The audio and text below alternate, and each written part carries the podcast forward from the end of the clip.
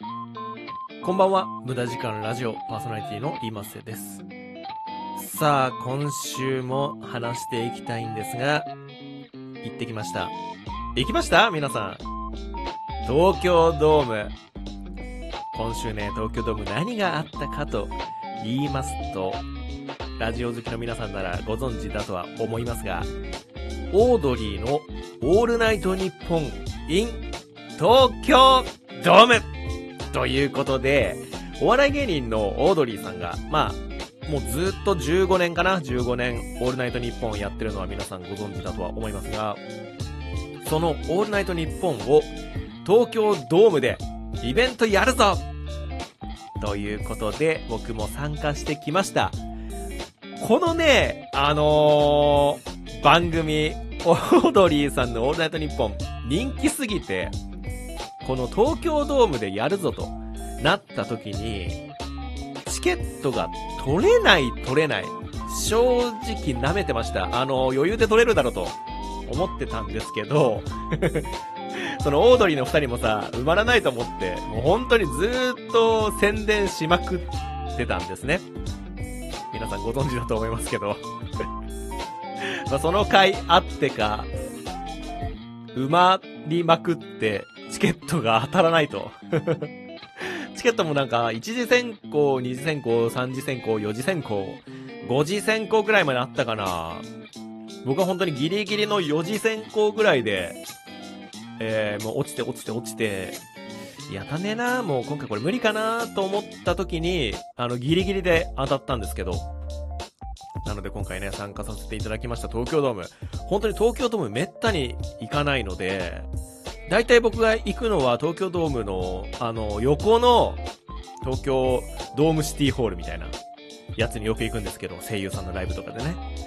それこそ東京ドームは最後に行ったのは、あれは、キングレコードの、あのライブかな？キングスーパーライブみたいなやつが昔東京ドームでやったことがあって、それに行った時ぐらいかなと思うので、あれ何年前？もう5年以上前、下手したら10年ぐらい前になるんじゃないの？わかんないけど、そこまではいかないかな。うん、もうそれ以来だったので、もう東京ドーム、俺屋根ついてないと思ってたからね、もはや。行かなすぎて。東京ドーム、なんか野球やるところでしょっていうイメージが強すぎて、屋根ついてねえんだろうな。じゃあ寒いな夜、着込んでこ、と思って、着込んで行ったら、当日めちゃくちゃ暑くて、しかも東京ドーム室内だからさ、屋根ついてるっていうね。じゃああんまり着込んでこなくてよかったじゃんっていう。まあね、そんな東京ドームの思い出なんですが、昼過ぎぐらいから行って、その当日5時半から開始だったんですけど、その前から3時ぐらいから、あのー、里光聖堂のオール前座日本っていうね、あのまあ、皆さんご存知、あの、構成作家の、えー、聖堂さんと、あとは、えっ、ー、と、里光さんね、はい。えー、なんだっけ、里光さんはなんだっけ、ドキドキキャンプかなんかの、えっ、ー、と、人なんですけど、はい。で、えー、まあ、オール前座もやるということで、じゃあ早めに行くかと。もう3時過ぎぐらいにはまあ入れるぐらいに行こうかなじゃあ昼過ぎぐらいから行くか、グッズも買いたいし、ということで、だいたい1時ぐらいに着いたのかな？会場に。そう、まあもちろん一人でね。はい。友達いないから。リトルトゥース友達はね、いないので、えー、一人で行ったんですけど、で、すごい、あのー、並んでたんですよ。物販、グッズの列が。だから1時間以上は並ぶのかなと思って覚悟して並んだら、もう3、40分ぐらいで、もう物販のあの直前の列まで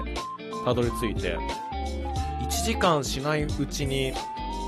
あのー、物販購入まで終わりましたね。めちゃくちゃ良かった。めっちゃ物販早えじゃんと思って。神でしたね。本当に神だった。最近、プリキュア関係のイベントによく行ってたんですけど、プリキュア関係のね、イベントの物販、本当に良くない。言葉を選んだけど、本当に良くないんですよ。めちゃくちゃ長い。あれ本当に反省してほしい。反省してください。プリキュア関係者の皆さん。なので、もうそれ味わってたからさ、うわ、神、何この進みの速さ。唯一の欠点は目の前が、あの、カップルだったっていうことぐらい。目の前がカップルで、なんかすごい、あのー、暑かったんですけど、当日20度ぐらいね、だったんで、昼間、めちゃくちゃ暑いにもかかわらず、ちょっとイチャイチャしながらね、並んでて、それだけは唯一の欠点だったんですけど、そう、意外と、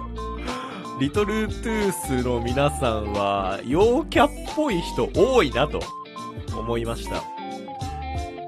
やっぱこういうラジオのイベントとかだとさ、陰キャの集まり、社会のはみ出し物の集まり、みたいなイメージあるけど、全然違うわ。俺が普段行ってるような、なんかアニメとか声優さんのライブとかの方が、なんかはみ出し物の たまり場みたいな印象が強かった。うん。だからなんだろうね、あの、生命力に溢れてる人が多かった印象がありました。まあ、そんな人たちの一員に俺もなれたと思うんで、俺も生命力のね 塊みたいな人間にその時はなってたんじゃないかなと思いますけど。はい、そう。で、まあ1時間ぐらい並んで、グッズ買って、まあ T シャツとかね、事前物販買ってなかったんで、で、買って、で、まあまだ時間あるなぁ。うん、そういえば競馬、場外競馬場すぐそこにあるじゃんと。後楽園なんで。なので会場する前までね、その場外競馬場行って、えー、で、当日フェブラリーステークス G1 やってたんで、よっしゃ、じゃあ一発ここでグッズ代稼ぐかね、と思って、買ったらね、もうその日のレースはあれにあれ、なんだったっけな、13番人気、5番人気、15番人気。で、100円が150万になりますっていうぐらいの大荒れの G1 で、ダメだこりゃっていう、あの、おじさんたちの怒号が、土星が、場外競馬場に溢れ返ってました。はい。その中の一人俺です。はい。まあ、たった人いないでしょ。あの日の競馬。そうで、まあその競馬で時間を潰しながら、えー、近くのラーメン屋でちょっとラーメンも食い、3時半ぐらいかな？になったんで、まあ会場に入りました。で、まあそこからね、オール前座聞こうと思って入ったんですが、うん、聞こえない。今回の東京ドームライブマジで良かったんですけど、ただこれだけが本当に残念で、東京ドームって、なんだろう、あの、トークを聞く場所じゃないじゃないですか。野球をする場所だし、まあ、ライブをする場所、まあ、ライブもちょっとあんまり良くない、正直。野球をする場所なんで、トークを聞く場所じゃないんですよ。反響やばすぎ、音の反響やばすぎて、いろんな人言ってたんですけど、僕あの2階席のほぼほぼ一番後ろ、もはや天空、天空だったんですけど、音の反響やばすぎて、何言ってるか全然聞こえない 何言ってるか全然聞こえなかった。で、X でエゴサもしたんですけど、アリーノの後ろの人とかも、反響やばすぎて何言ってるか聞こえないって言ってたし、ちょっと音声だけは残念でしたね。で、ただ、アナウンサーの人の音声はね、さすがアナウンサーということで、よく聞こえましたけど、で、さすがに本番始まったら音声大丈夫だろうと思ったんですが、本番始まっても音声あんまり良くなかったです。なのでそこだけはちょっと残念だったんですが、まあ、その他はね、最高でした。本当に。えー、本番始まる瞬間、まあ、あの、ライブビューイングとか、あとは、なんだ？えっ、ー、と、オンライン配信、見てる人もいたと思うんで、ご存知だとは思いますが、今回ね、それぞれあの、会場5万人、ライブビューイング5万人、オンライン配信5万人で、えー、15、6万人ぐらいね、見ていたラジオのイベント。やばくね？みんなそんな、こんなにラジオ好きな人がいるっていうのがね、本当にまず一つ、驚きでした。で、始まりが、その、花道、センターステージがあって、花道あって、で、中央に、あの、よくあるじゃないですか、花道の後のステージ、中央ステージ。あそこが、あそこから下からね、二人が、あ、二人は出てこなかった。下からラジオブースがニョキって出てくるんですよ。エモすぎ。始まった瞬間電気が暗くなって、中央のステージに、バーって煙がね、うわーって上がって、中央からラジオブースがニョキって出てくるっていう演出。もうそれだけでもう鳥肌立つよね。で、その後二人は、えっ、ー、と、若林さんとかはチャリでなんか あの、YouTube とかでね、あの、まあ、ラジオとかでも言ってますけど、買ったチャリ、あの、ラスタカラーのね、チャリで、ぐるっと東京ドーム一周してから中央のラジオブースにたどり着き、で、春日さんもね、その後出てきて、えっ、ー、と、中央のね、ラジオブースまで、えー、二人がたどり着いて、話し始める。いつものオールナイト日本から始まる。みたいな演出だったんですけど、震えたね。本当にまさか東京ドームで、ラジオ、こんなにいつものラジオをがっつりやるなんて、震えました。